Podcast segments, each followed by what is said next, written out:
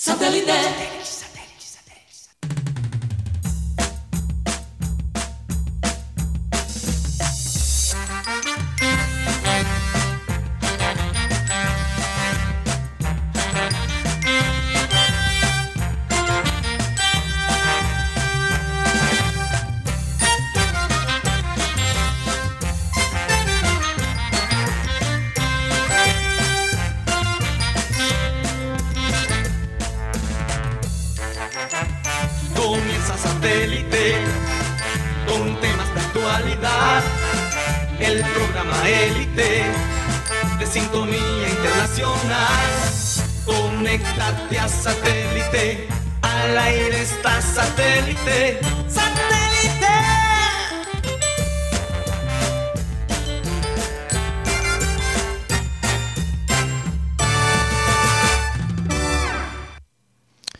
Señoras y señores, bienvenidos al programa Satélite. Karina González no está con nosotros. El día de hoy tuvo un pequeño percance, entonces a mí, a mí me tiraron esta papa caliente. Me toca presentar el programa, aquí dirigir un poquito. Rocha Guti, me prometo que me voy a portar bien. Voy a tratar de ser un poquito más, más justo, más moderado. Eh, un saludo a los chicos de producción, Benji Bula, Tox Camargo, Alan Lara. Aquí Alan está manejando el piso. Eh, también un saludo a, Rocha, que se encuentra en su casa. Eh, ayer experimenté un poquito de lo que sienta quizás Rocha haciendo el programa desde su cama, porque pude poner la silla en una posición donde hablaba acostado Guti. Te lo sugiero. Muy chévere poder hablar así. Creo que incluso voy a empezar a hacer los programas remotamente para encontrar esa posición de nuevo. Tenemos aquí Benjamín Gutiérrez, que últimamente, no sé, ese apodo Wikipedia no te pega ni con chicle, Guti. Estamos. El Guti me dijo el otro día, estoy pensando en tantas cosas que los datos me salen por la cabeza. Ahora los tiene que buscar. Antes eh, el Guti, yo, yo he visto unos Remember Time Guti donde tú estás parado en el estudio, desesperado por entrar y, y decir el, el, el último dato tuyo. Y ahora te pregunto, Guti, no, de- de- deme cinco minutos, ahora lo busco. Con una parsemonia. Ok. O sea, así empezamos desde ya, bueno, listo, vamos. Hay que, hay que calentar, Guti. Hay que calentar las cosas. Eh, La ¿Y quién les habla? ¿Quién les habla? Mateo Guedos. Vamos a empezar con la frase del día. Vamos a seguir con esa tarea que, que me dejó Karina González. Eh, la frase de hoy dice así. No duermas para descansar, duerme para soñar. Porque los sueños están para cumplirse. Yo no sé, hay, hay algunos sueños que quizás son mejor no, no cumplir. Totalmente de acuerdo. Hay, hay, hay dos tipos de sueños. Sí, hay sueños que sueña, que los tienes despiertos, porque hay gente Acá que hay- sueña despierto Claro, hay gente que sueña despierto. Sí. y hay gente como, por ejemplo, José el de la Biblia. Ajá. Tuvo sueños que para muchos Son fueron, fueron locura. Decían, ¿cómo así que tú, tu padre y yo nos, va- nos vamos a postrar ante ti? Sí. Pero al darse todo el- lo, lo que pasó, se cumplieron todos estos sueños. Sí, pero, pero yo creo que lo que quiere decir Walt Disney, porque en general, eh, el, el sueño, eh, hablando biológicamente, es la forma del cerebro botar corriente. Después del día, después de, de experimentar tantas cosas, las peleas con la gente en la calle quizás, Las rayas con eh, Junior. sí, imagínate la- las peleas internas con también. rueda. Con la selección. ¿Por qué estás Inestrosa? ¿Por qué no estás Fabra? Todas esas cosas. Entonces, cuando uno llega a dormir, es un descargo, ¿no? Pero hay sueños que también, no sé si a ti te ha pasado, Guti, pero a veces el último, el último pensamiento que yo tengo antes de dormir incide en mi sueño. Lo último que vi durante, antes de irme a dormir. Exacto, si yo me duermo, si yo me duermo eh, viendo una serie, a veces sueño con los personajes de esa serie. Ok. ¿ok? Sí, me ha pasado. claro. Entonces, regresando a la frase Walt Disney, para interpretar yo creo que el, el propósito de Karina es escoger esta frase, porque no quiero dañar aquí el, el propósito de ella. Eh, cuando tú tienes una meta, cuando tú tienes que cumplir no un sueño, un sueño, el- el- como tú dijiste, el sueño que uno tiene despierto, tiene que ser lo primero en que uno piensa en la mañana y lo último en que uno piensa antes de dormir. Es que si miramos las películas de Walt Disney, Ajá. siempre había un sueño durante la película. Sí. Si no recordemos la famos- el famoso sueño que tuvo Simba, es de Walt Disney, ¿no? El Rey León, para no equivocarme. Claro, eh, bueno, Walt Disney ya estaba muerto, ya estaba, tú sabes que dicen que él está congelado, Él lo tienen embalsamado. quién sabe, en una, en una bodega de, de Disneyland, que, Ok. que lo tienen ahí congelado y algún día lo van a... Sí, la mayoría de películas de Walt Disney, que es, hay un sueño en esa película, siempre se habla del sueño. Ajá. Y también se habla de que nos pueden oír. Sí, no, no, Guti, Guti, por favor, concéntrate en lo que estabas diciendo Walt que Disney, aquí- ya iba a entrar con eso, Bueno, ya, vi- ya entonces, vi los mensajes, ya vi los Aquí mensajes. ya. Entonces el tema es que muchas veces soñamos con cosas que ni muy imposibles. Entonces esos sueños se convierten más bien en una pesadilla. Porque es una presión. Yo quiero saber lo que piensa Rocha sobre los sueños. Si algún día Depende de los sueños. Si Ojo, algún día Rocha ha tenido un sueño que él ha convertido en la realidad, pero antes de eso les recuerdo que estamos por Sistema Cardenal 1010 AM. Un saludo a nuestros amigos en Sistema Cardenal. También para los oyentes que están actualizados, que ya están en esa onda digital, que es la realidad nuestra, ¿no? Eh, Facebook hablando del metaverso, Guti, imagínate, ya vas a, en 30 años ya no vas a tener un, eh, un cuerpo físico, sino vas a ser un muñequito ahí en el Un metaverso, avatar. un avatar en Facebook. Eh, lo que están actualizados con esa onda digital nos puedes escuchar también a través del canal de YouTube, donde estamos como programa satélite, ahí puedes comentar, nos puedes mentar la madre. Ahora, si no quieres mentar la madre, tiene que ser un suscriptor al canal. no aceptamos. No, ya no aceptamos comentarios en el chat de la gente que no está suscrita. Entonces, lo mínimo que le, que, le pido a alguien que tenga una crítica, una mentada de madre, hasta un insulto, pero que sea un insulto fino. Porque yo aprecio los insultos finos, me dan risa. Por lo menos un de ese, ese botón para suscribir al canal de YouTube. También estamos por eh, la aplicación TuneIn, que es radio digital. Ahí estamos como Radio Caribe Sano. Y en las tardes no puede escuchar solo audio por la aplicación de Spotify, donde estamos como podcast. Si tú no sabes lo que es un podcast, pregúntale a tu hijo, a tu nieto, a tu sobrino, que es un podcast, porque lo más, lo más probable es que lo primero que hacen en la mañana es escuchar un podcast. Eso está de moda. Y bueno, programa satélite, no, esa relación que hemos tenido con la tecnología, tratamos de siempre mantenernos al día y actualizados. Rocha, ¿cómo Hola. estás? ¿Cómo te sientes? Pues, un poco mejor, Mateo, para ti un saludo cordial, para ti, para todos los oyentes, los cibernautas que nos ven. Pues el sueño sí, he hecho realidad. Bueno, no. Pesadilla también. Pesadilla. Te ha hecho. pesadilla también. Sí. Eh, el sueño de pronto sí, de, de estar en, en los medios. Ah, que, que cuando estaba niño escuchaba la voz de Perea, de Fabio Poveda, inclusive de Abel. Tuve la oportunidad esta de trabajar con Abel, con, con tu abuelo. Eh, yo creo que de alguna manera u otra se, se cumplió ese sueño y, más que todo siempre está para liderar o estar o liderar un gran proyecto eh, o tener bastante ambición sobre algo que se quiere hacer o se quiere tener, es precisamente comienza con un sueño, comenzando a soñar que, que a raíz de esa ambición uno eh, consigue que, que ese sueño se haga realidad. Bueno, Rocha, entonces, porque se dice que uno nunca, nunca debe conocer, casi lo digo en inglés, perdona, Ajá. eh, porque la frase en inglés, nunca debe conocer sus héroes. Pero tú lo conociste. Pues sí, la verdad es que sí. La verdad es que sí, tuve, tuve la oportunidad eh, inclusive de compartir De compartir.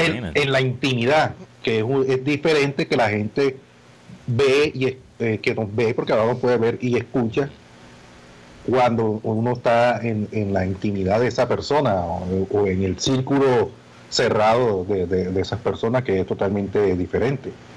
¿Y estuviste nervioso la, la primera vez que empezaste a conocer a esa gente, Rocha, que tú escuchabas por la radio? Eh, ¿Te sentías nervioso o, o de una ya, ya sentías algún La tipo de la cercanía? prim- La, primera vez que me abrieron el micrófono, eh, lo hizo Hugo, Hugo Hier en su, en su programa en Caracol Radio. Este, sí, estaba nervioso, estaba temblando, estaba sudando y la verdad no, no lo podía creer en, en su momento. Después ya a raíz de que uno se va afianzando, por decirlo así, cuando ya se tiene confianza y lo que está seguro de lo que está diciendo, eh, uno va, va dejando ese nerviosismo.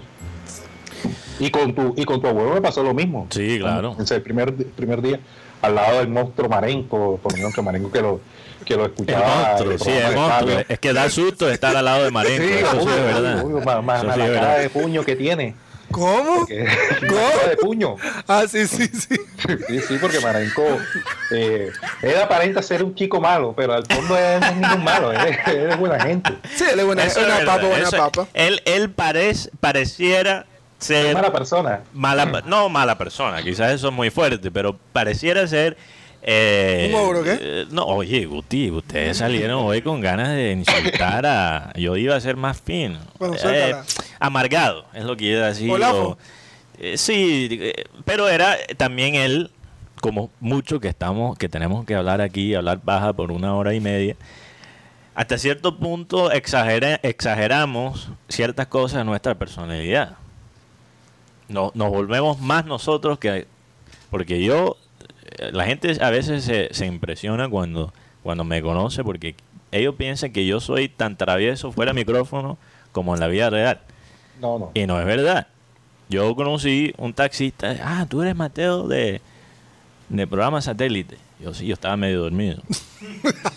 iba, incluso iba en camino a un partido de, eh, de béisbol, de Caimanes Gigantes.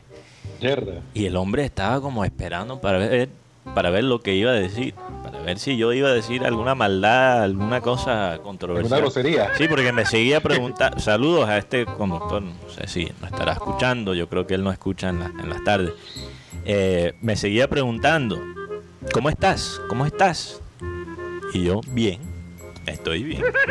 Ya después del quinto, ¿cómo estás? Me empecé a inventar una cosa ahí para, para entretenerlo. Le hice una especie de programa ahí en, en los cinco minutos que estaba en el carro.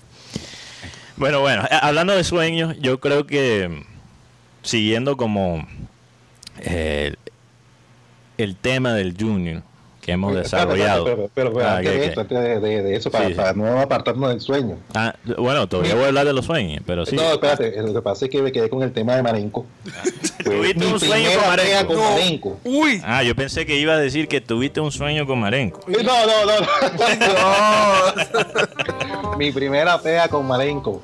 Oye, eso yo no podía creer que yo estaba tomando con Marenco y mucho menos podía creer que Marenco se quedaba dormido. Yo, yo- yo- ¿qué pasó? Por eso dicen, nunca conozcas a tus héroes. Ajá. Imagina tener a Marenco. Hay gente, mira. Y, y Marenco, para darle algo, yo sé que, que nosotros le mamamos bastante gallo a, a Marenco. Marenco es una persona que sí ha tomado muy en serio en darle la oportunidad a periodistas jóvenes eh, que quieren entrar en este medio, que quieren aprender del béisbol. Eh, yo, yo veo muchas, especialmente mujeres jóvenes que le han agradecido a Marenco por la ayuda que él ha brindado. Entonces, puede sonar como un chiste para algunos, pero hay gente que sí tiene a Marenco como un héroe, Sí, sí. como Estatua. alguien o alguien para admirar. Por ejemplo, la gente de Campos del Cruz hasta, hasta armaron una estatua al lado de los inodoros públicos. eh, y, y aunque estén al lado de los inodoros públicos, no es cualquier cosa poner el billete para una estatua. Entonces, imagínate tener a Marenco como tu héroe y después conocerlo. No. Debe ser. No, eso, eso- eso es tremendo. Eso es Debe ser teso. Debe ser teso. Sobre todo, lo que dice Rocha, pegarse una, tomarse unos tragos con Marenco y... Bueno, yo tengo una deuda con él. No, y- unas canastas ahí Eh, de yo- cerveza. Yo, creo que, bueno, hablar, hablando de, de- de sueños que se han cumplido, para mí era un sueño, por hablar en radio, un sueño de muchos años. Es más, yo voy a una infidencia. Yo empecé a estudiar electrónica Electrónica. Sí, al, al primer eh, corrientazo que me llevé, dije, esto no es lo mío. Bueno, aquí también te, te has llevado tus corrientazos, pero de otra. ¿Cuál de comida? Normales. No, no, más bien verbales. No, entonces, listo. Después empecé a estudiar auxiliar contable. Me di cuenta que los números no es lo mío. Y ya se han dado cuenta por qué. Entonces yo digo, "Oye, ¿y ahora yo qué voy a estudiar? Se dio la oportunidad de estudiar periodismo y, bueno, gracias a Dios y gracias a Satélite Mm. fue ejercerlo. Y ya tengo qué. Ya ni sé cuánto tengo. Pero he, he podido co- Más de compartir. 10 años. Sí, más de 10. He podido compartir micrófono con personas como Juan Carlos Rocha. Oh, wow. Porque yo a. Juan Carlos lo conocía de- de- del bordillo, lo había escuchado. No tenía Cuando hacía los programas en los cementerios y en el siglo XX. una vez en el esa época. cementerio Calancara, ¿verdad, Rocha? Sí, sí, sí, claro. Hay que volver a hacer esos programas. Ok, ¿eh? pero, vamos a, eh, vamos a aprovechar que, que la jefa no está con nosotros. Eh, Rocha, si quieres puedes salir de tu casa, obviamente con una máscara, y por qué no nos llamas de un cementerio. A ver qué te, qué te dicen los espíritus. No, pero No, del- tiene, del que ser una, pasado. tiene que ser una noche, ¿no? No, Pero Es sabe, sabe que yo, yo creo que los espíritus, los espíritus eh, realmente están eh, como más activos en el día. Lo que pasa es que como estamos ocupados, estamos haciendo cosas, no nos damos cuenta, no nos damos cuenta, pasan sin ser percibidos. Y, eh, pero eh, si uno empieza a analizar, oye, las cosas extrañas que pasan, que, que le pasan a uno en un día, en el trajín de un día. Por ejemplo, yo estaba caminando al estudio y me, me, me atropiezo con una piedra. Siempre me atropiezo con la misma piedra. Tropiezo. Me tropiezo, perdón, gracias Gusti. Me tropiezo con una piedra y casi caigo enfrente de un carro que viene en ese momento en la calle. Pero siento que algo, algo me, me ayudó, me apoyó ahí en ese momento. La oración de una madre. La oración quizás de una madre. Ella debe estar escuchando aterrada ahora mismo. Pero bueno, hablando de los sueños, siguiendo la línea aquí argumental de los sueños, yo creo que eh, aquí hay una regla que no es dicha, que no está escrita, pero se siente, se percibe en el fútbol colombiano y es eh, y es no poder soñar, no poder aspirar. Porque ¿qué pasa cuando un club de fútbol en este país empieza a aspirar? Empiezas de, empieza a tratar de armar un proyecto ambicioso. Te empiezan a perretear. No, que el PSG colombiano. ¿Sabes? Lo que más risa me da es que ellos usan al PSG como un insulto.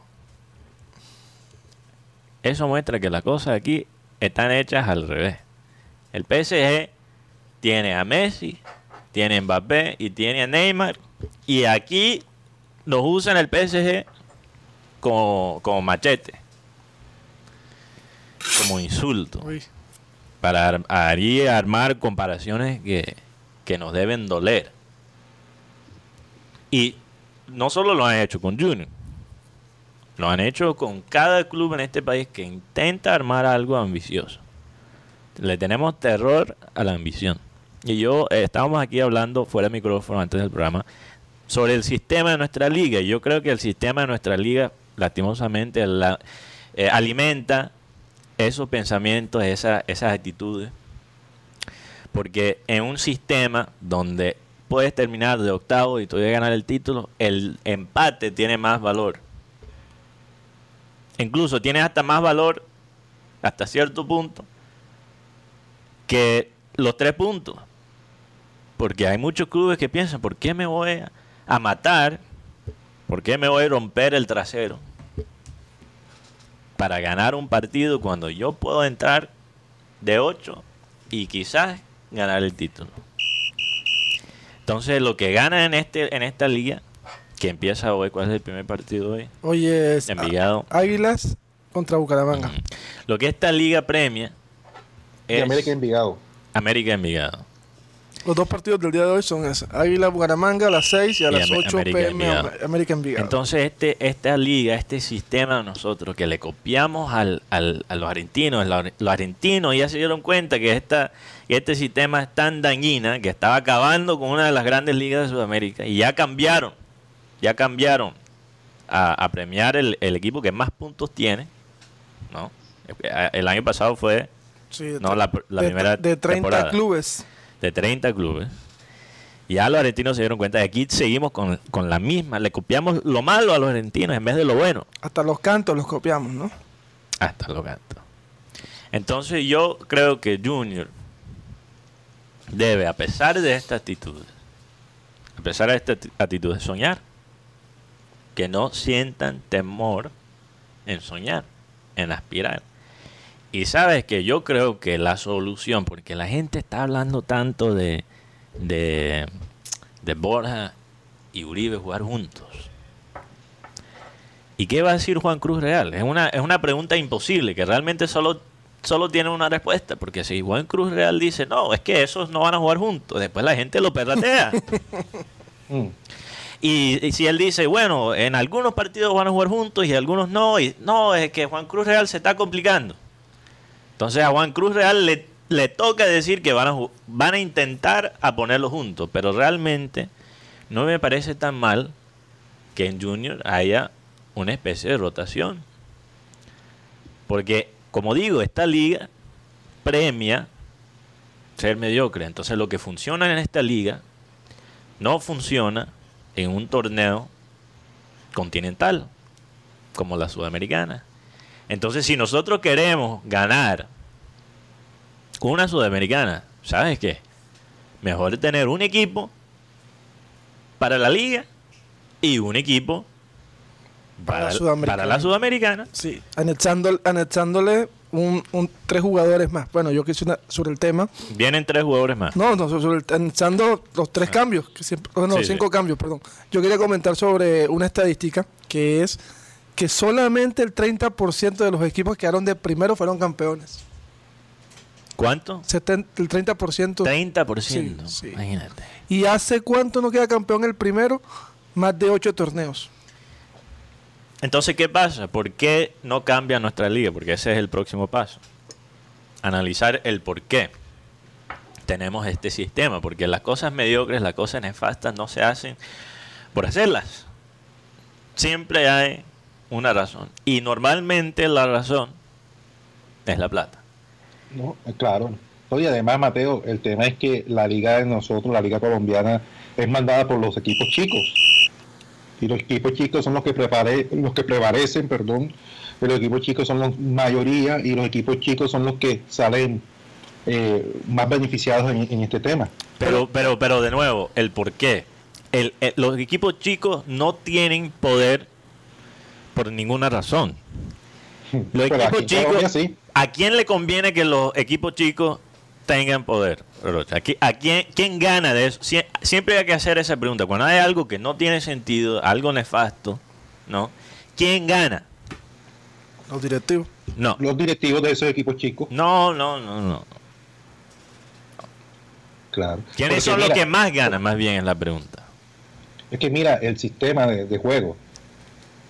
¿Cuántos equipos son? Son 20. Clasifican 8, de los cuales de esos 8 tú puedes jugar, tienes el derecho de, jugar por lo menos 7 veces más.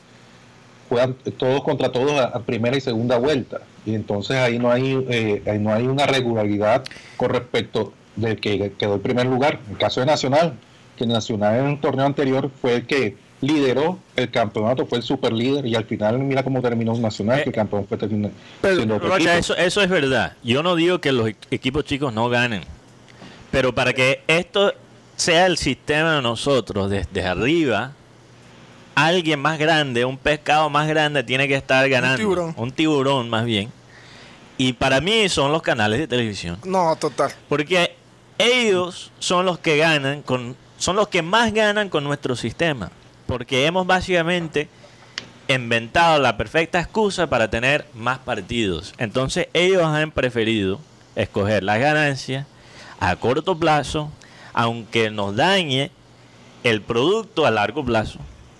Ya tú Mira. le preguntas a, a- a un pelado de 18 años en, en Bogotá quién está en la plantilla de Millonarios y ni siquiera te puede nombrar un jugador.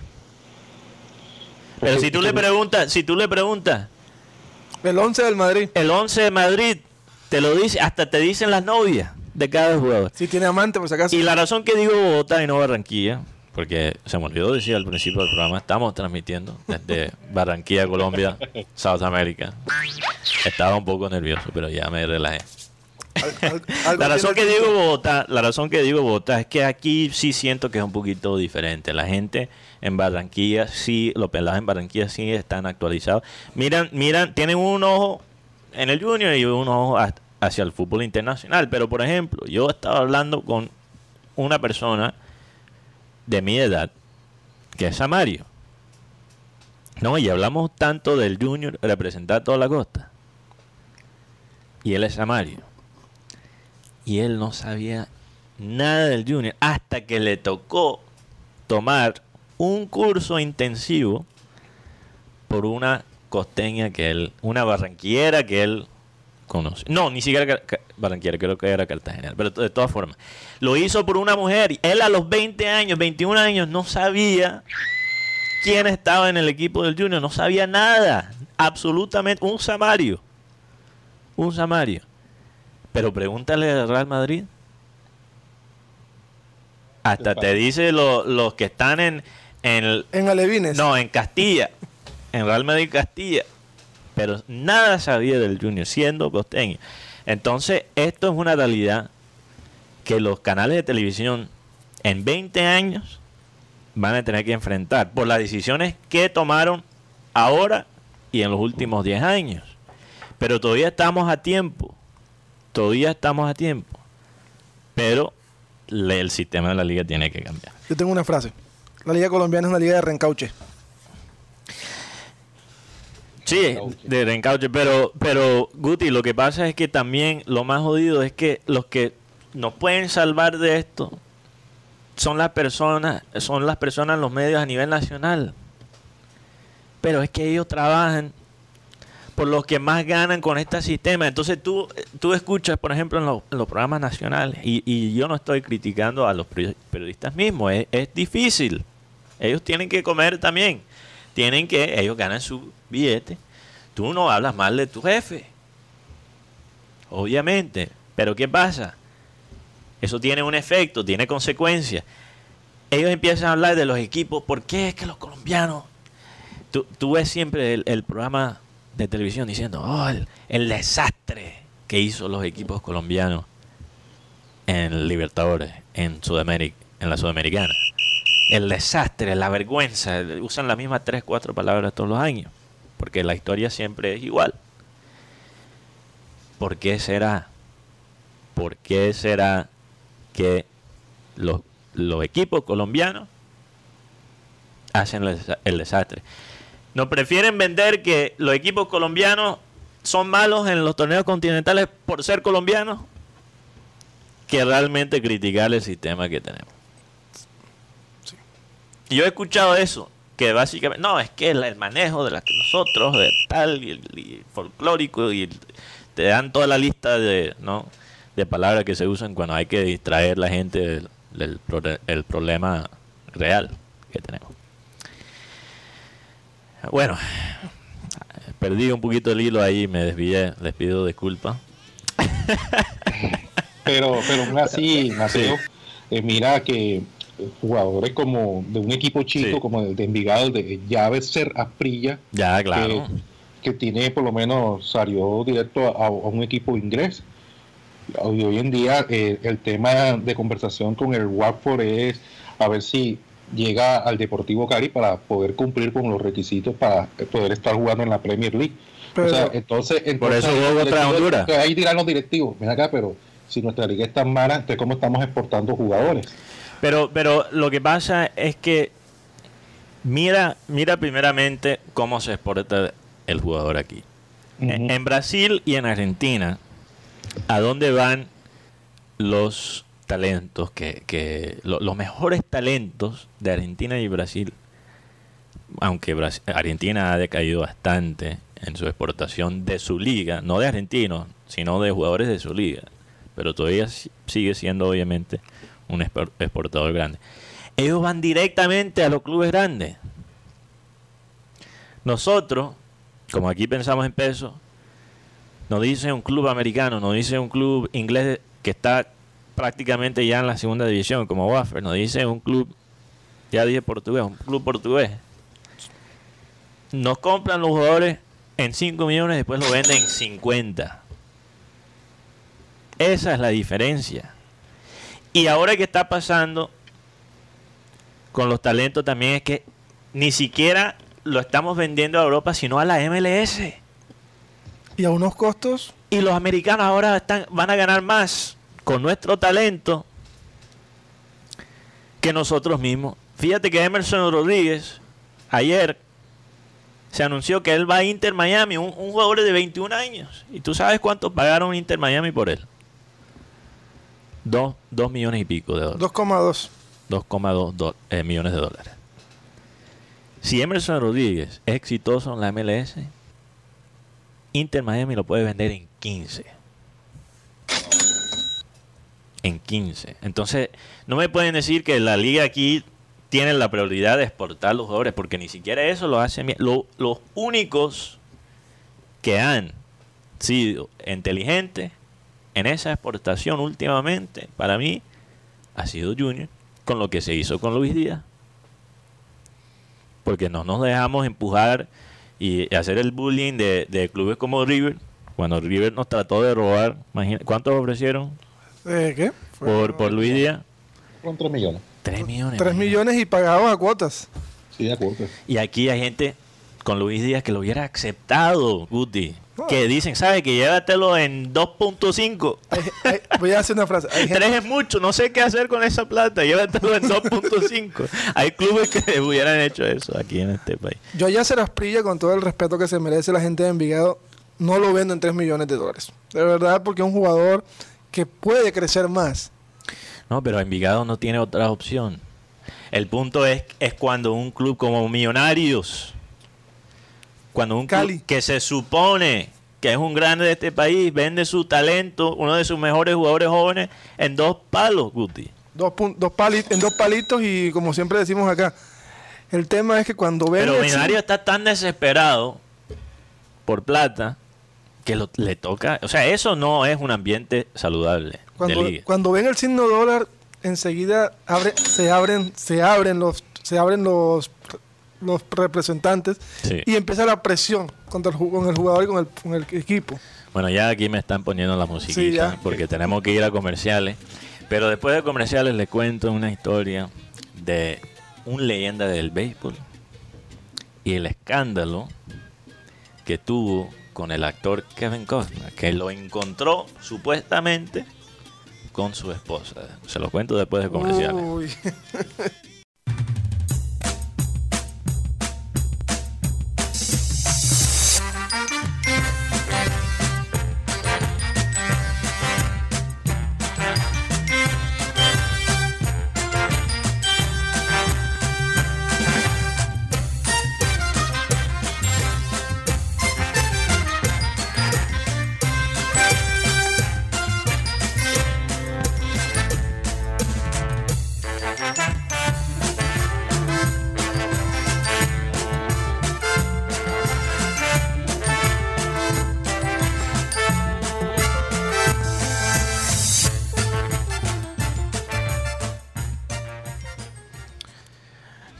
aquí en satélite.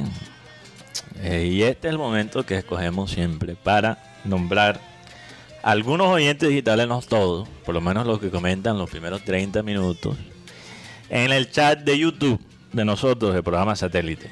Ahí puedes alimentar nuestro chat, dejar pensamientos, deferir en opiniones también.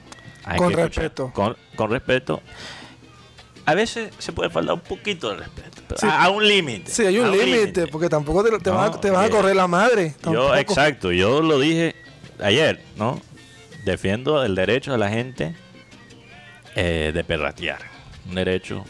Eso está, eso debe estar en la constitución De satélite. de, de satélite. el derecho de perratear de vez en cuando con ciertos límites, obviamente. Bueno, un saludo a estos oyentes que están conectados con nosotros.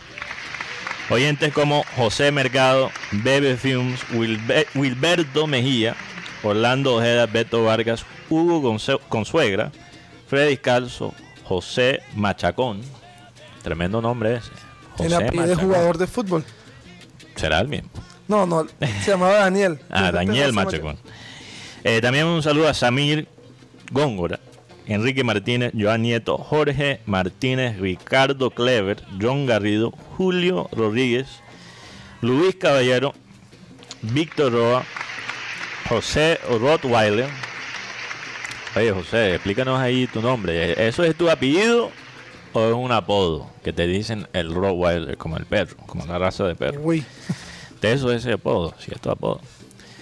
Eh, también un saludo a Julio César, gracias producción. Un saludo también a Julio César Borja, Rafael Acosta, José Garcés, Jimmy Mejía, Fernando Vuelvas, Yolanda Mengual, Milton Zambrano, que aquí dice, hay que soñar con los pies en la tierra.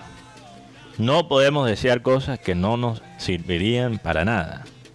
Si yo quisiera ser el presidente de una empresa sin ser administrador de empresa, sería una pesadilla, eso es verdad. Hay gente que quiere ser futbolista sin ni siquiera patear una, una pelota, Guti. Metafóricamente. Hay gente así, hay gente así, es verdad. También un saludo a Rebeca Laosa. Les explico para los oyentes que, que no han estado conectados con nosotros desde el principio. Nuestra directora, la jefa, no estuvo con nosotros aquí en el programa. No sé si va a poder entrar. Lastimosamente tuvo un percance, entonces me toca aquí agarrar esta papa caliente con las dos manos, Guti. Pero hasta ahora no me ha quemado tanto, tanto. Siento ahí el, sientes ahí el fueguito, pero el no. fueguito, pero no me ha quemado tanto. Eh, también un saludo a todos los oyentes del futuro, oyentes que nos escuchan después en la tarde, que esa es la magia de la tecnología, que nos puedes escuchar en deferido, en las noches o en la mañana. Mucho, mucha gente nos escucha en la mañana, el día después, a través de nuestro canal de YouTube, programa satélite, y como podcast en la aplicación Spotify, que es la misma aplicación que muchos usan para la música. Bueno, le iba a contar esta historia de Cal Ripken Jr., uno de los mejores beisbolistas de todos los tiempos. Y lo quiero contar hoy porque hoy, obviamente, hay partido de final del béisbol colombiano. Y para mostrarle a la gente las cosas que, que solo ocurren en el béisbol. Para venderle la idea del, béisbol a la gente, porque yo quiero ver, porque voy a ir esta noche, lastimosamente, perdí los primeros cuatro partidos de la serie, pero voy a ir esta noche y quiero motivar a la gente a que vaya al estadio, que esa experiencia en el Edgar del carajo. Carl Ripken Jr. es el récord, es el que tiene el récord, Guti, de más apariencias seguidas, Apariciones. apari- apariciones, perdón, más partidos jugados de seguido. El récord antes de él era el de Lou Gehrig, que el- creo que lo llamaban eh, el caballo de hierro, algo así. El hombre de hierro, le llamaban a Lou Gehrig. Porque el hombre no perdía un partido. Y se decía en aquella época, antes de Carl Ripken, que Ripken jugó desde el 82 hasta dos- 2000 y pico, se retiró, que el récord de Lou Gehrig era uno de esos récords intocables. Y Carl Ripken no solo rompió el récord, pero lo pasó por como 500 partidos. Creo que Carl Ripken tuvo más de 2.600 partidos de seguido jugando. Wow. Y llegó a un punto, Guti, que donde él hasta jugaba lesionado Para romper el récord. para romper el récord, pero lo que hacía es que se hacía votar de los partidos. Bateaba un inning Y ya sé. y en el último pitch perrateaba al umpire y después lo votaban. Y eso todavía contaba como un partido jugado en, en la estadística. Entonces él se volvió, ya con la vejez, se volvió vivo para continuar ese, esa estadística. Parece que una de las jugadas, se rumora, no se ha comprado, comprobado. Una de las jugadas que hizo el equipo también, porque hay que tener el contexto de esto. El récord de Carl Ripken no solo era muy beneficioso para los Orioles de Baltimore, el equipo de Carl Ripken, sino el béisbol entero. Porque el béisbol, dicen que Carl Ripken Jr. rescató el béisbol, salvó el béisbol, porque nadie iba al estadio por un asunto donde se canceló la Serie Mundial del 94, nadie quería ir al estadio y Carl Ripken por su récord motivó a la gente a ir al estadio. Entonces hacían de todo para proteger el récord de Carl Ripken. Y se rumora que una vez los Orioles cortaron las luces en el estadio para cancelar un partido porque Carl Ripken Jr. se regresó a, a su casa por un guante encontró a la esposa con Kevin Costner en la cama. O sea, que esta historia es veterana. O sea, Rocha, imagínate, imagínate hacer un programa de, de radio. Estás cansado porque la gente a veces no entiende. Es fácil hablar frente de un micrófono, pero más difícil después regresar a la casa y recordar todas las barbaridades que dijiste. Bueno, por lo menos ese es el caso mío. Aunque se te olvidan, ¿no? O se te olvidan beneficiosamente. No, a mí no se me olvidan lastimosamente, Guti, yo quisiera. Ah, incluso yo, a mí se me olvidan las cosas buenas que he dicho y recuerdo siempre las malas. Eh, pero imagínate, Rocha, tú llegar, estoy tratando de pensar en, no sé, en la versión colombiana de esto. Imagínate llegar a la casa y encontrar cuál actor sería, Guti. Actor o jugador. No, un actor. Eh. un actor costeño. Un actor barranquillero. ¿Quién sería? Rocha. Dame ahí un nombre. Eh, ¿Qué? No sé, careperro. Lucho Torres. Lucho Torres. Imagínate, que- oh no, mejor, mejor así, Rocha. Mejor, que Rocha es como el Carl Ripken de eh, el programa satélite últimamente. Aunque Guti también está a otro nivel. Pero bueno, Rocha pocas veces pierde un, un programa. Tiene que ser un matrimonio de, fa- de familia. Con, con- con consecuencia. Tiene que ser algo así fuera de serie. Para que él pierda un partido. Entonces imagínate que estás en camino, ¿no? Al partido. No, no, al programa de radio. Dices, mierda, dejé el celular en la casa. Dejé el celular. ¿Dónde me van a mandar el la última noticia de Junior? El último humo. El si no- último humazo. si no tengo el celular al aire. Te devuelves y encuentras tu esposa en la cama con Lucho Torres. Oh, ¿Qué harías tú en ese en ese caso, Rocha? yo me eché a reír. Tú llegas, pero llegas, llegas para el programa. Llegas porque se dice que Carl Ripken Jr. un- eh, eh, para también darle a la gente el contexto, Carl Ripken Jr. era un ejemplo de la honestidad. Era una estrella de deporte sano en una época donde ya todos los estrellas eran dañados. Bueno, tenías a, por, por ejemplo, en el béisbol, tenías a Sammy Sosa, que era un personaje y controversial. Tenía ya, y Mike Piazza, tenía jugadores en esa época que ya eran más controversiales. Y Cal Ripken Jr. era de esa vieja, esa vieja guardia, ¿no? Que manejaba las cosas de una manera muy, muy como unos soldados. Y parece que la razón, se rumora que la razón que él no llegó para el partido y cortaron las luces porque le dio una trompada A Kevin Costner Sacaron, sacó el quien hizo papel de, de beisbolista muchas veces en su carrera. Sí, Casualmente. claro. Entonces tú, tú llegas para el programa si, si te pasa algo parecido, Rocha. ¿Tú llegarías todavía a satélite? Sí, claro, sí, igual la vida sigue, ¿no? Ah, ok. Es que, eh, eh, está como el caso de Chunga, que Chunga lo foguean en el partido frente a Honduras eh, y no lo llevan a la selección Colombia, llevan al que le dieron menos minutos a Mosquera. Eso iba a decir Sí. yo. Men, y, menos, y, gras- y menos. Y fue un poquito coherente porque por lo menos no llevó a Novoa. Que No, no y está- Novoa lo, y Novoa lo puso aquí a jugar en, en Barranquilla frente al Junior y eso. o sea, llegó al que, al que menos minutos le dio en, en- en estos partidos de preparación eh, Reinaldo Rueda. Es que, es que yo a veces siento que esto es mi pensamiento y espero que el, el que no esté de acuerdo que haga lo que quiera. Yo pienso que la selección se ha convertido en una en una camada de negocio. Record- hablando Se ha convertido. Guti. no, se- la, la han convertido. El tema de Yasser Asprilla, la información que tengo es que con esta convocatoria cumple todos los puntos para poder jugar en la Premier League. Claro, e- eso es, es obvio.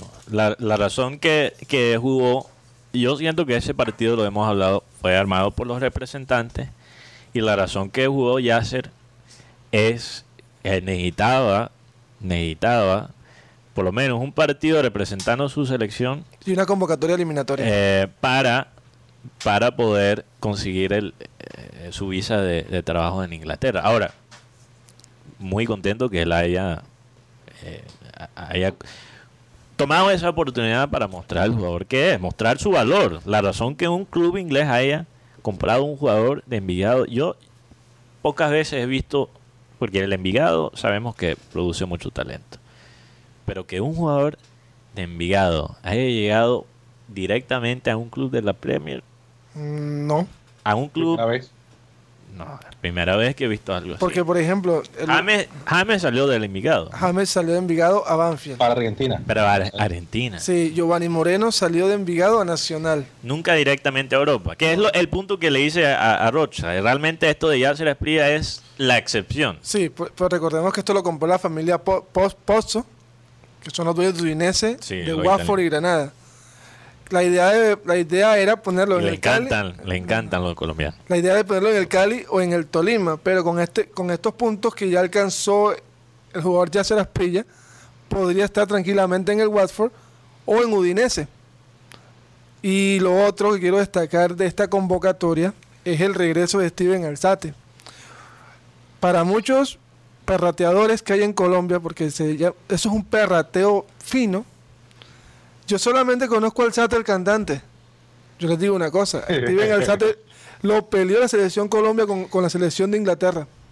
Y Colombia lo ganó porque pudo más el amor al- hacia el país de su mamá Sí. que com- como tal, porque si no estuviera Alzate en Inglaterra, porque Oye, tiene nivel. Hemos espantado, lastimosamente, hemos, hemos, hemos, eh, perdido de ciertos talentos a nivel juvenil por esa mentalidad.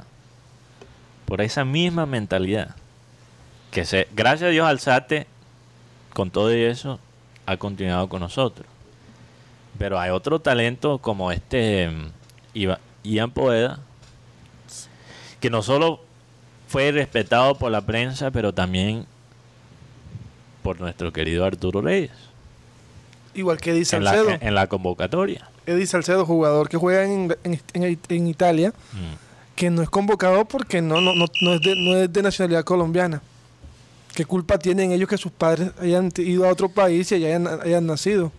No, y, y- y que ellos, hay jugadores que a pesar de estar en países con mejores sistemas juveniles y mejores selecciones que Colombia, tienen la intención para representar el país de su padre. Hay un, ar- Y, el, y, y la federación les cierra las puertas, y los medios también. hay un arquero que tiene nacionalidad colombiana, inglesa y danesa, pero él quiere jugar en Colombia. Tiene inglesa, danesa y, Y colombiana. sí. Wow. Y este jugador es arquero, dicen que es de los mejores arqueros de la división de las fuerzas básicas del Mm. Arsenal y que su mayor ídolo es. Ospina. Es arquero. Sí, es arquero. Estuvo en la selección sub-17 de Colombia. Su entonces- ídolo es Opina. sí, que Ospina estuvo en Arsenal, recordemos. También es el poder de tener una selección que últimamente ha sido más consistente en los torneos internacionales. Entonces yo, yo creo que yo creo que tenemos que no censurar, no estoy, no estoy diciendo a la gente que, que no diga lo que piensa, pero trata de expandir un poquito el conocimiento, especialmente la gente que habla por los medios. Hay gente que empieza a opinar sobre la MLS. Yo escuché a alguien en esta ciudad decir, alguien que ha sido acreditado para el Mundial, decir el año pasado que la MLS es una liga de retirado. Un club de la MLS acaba de firmar Lorenzo Insigne, ícono de Napoli, uno de los cl- clubes más grandes de Italia. Ícono. Él es de Nápoles. Es el 10. Es el 10 de Nápoles. Bueno, no es el 10, porque el 10 no se usa en Nápoles. Por respeto a Maradona. La el posición. 10 de la selección italiana. Sí, pero es el 10. Juega la acaba de, de- de ganar La Eurocopa, ¿no? la Eurocopa. Y hay gente aquí en Barranquilla que dice la MLS es una liga para retirados. Y no saben, realmente no saben. Alzate juega en Brighton. Y el Brighton es dirigido por un técnico inglés, Graham Potter. Graham Potter es ahora mismo el técnico más cotizado de Inglaterra. Cada vez que despiden a un técnico Suena enseguida él. en Inglaterra suena Graham Potter porque el hombre es un genio. Es un genio. Lo que él ha hecho en Brighton, que juega un, un estilo de fútbol muy atractivo, teniendo pocos recursos, es muy admirable. Y lo que es más admirable es la consistencia que ha encontrado. Entonces, no es algo así de por suerte, no. Ya ha demostrado que es algo consistente y que es un gran técnico. Y ese un, un jugador que forma parte del futuro de ese equipo y ese proyecto es Steven Alzati. Aquí lo queremos perratear. Tiene talento joven, porque tienen a McAllister argentino, tienen a un francés argentino y tienen a- el tema con el Sati. El arquero se llama Alexei Rojas Fedrushenko. ¿Cómo? Perdón. Alexei es el- Rojas Fedrushenko. ¿Sabe qué, Guti? Mejor que no venga entonces. Yo No, dejémosle de a. Alexei, Rojas. Ya, Alexei Rojas, ya, pues. es el nombre. La- no lo van a convocar por el, por, por el apellido.